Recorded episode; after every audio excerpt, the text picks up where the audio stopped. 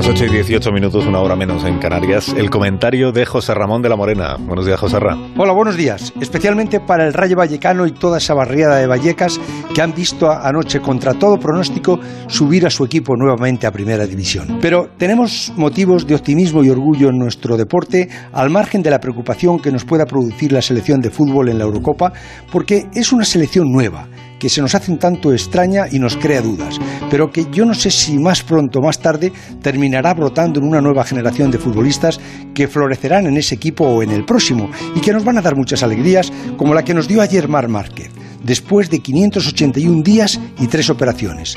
Su llanto emocionado era la radiografía de un alma que ha tenido que sufrir mucho, quizá demasiado para un chaval de 28 años que su talento, su valentía y también su osado atrevimiento lo encumbró al podio de campeón del mundo con apenas la mayoría de edad recién cumplida.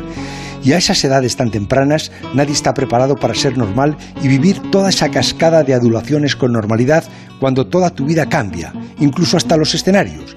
Y a Márquez todo eso le cambió de repente hace casi dos años cuando bajó del podium y comenzó a entrar en los quirófanos.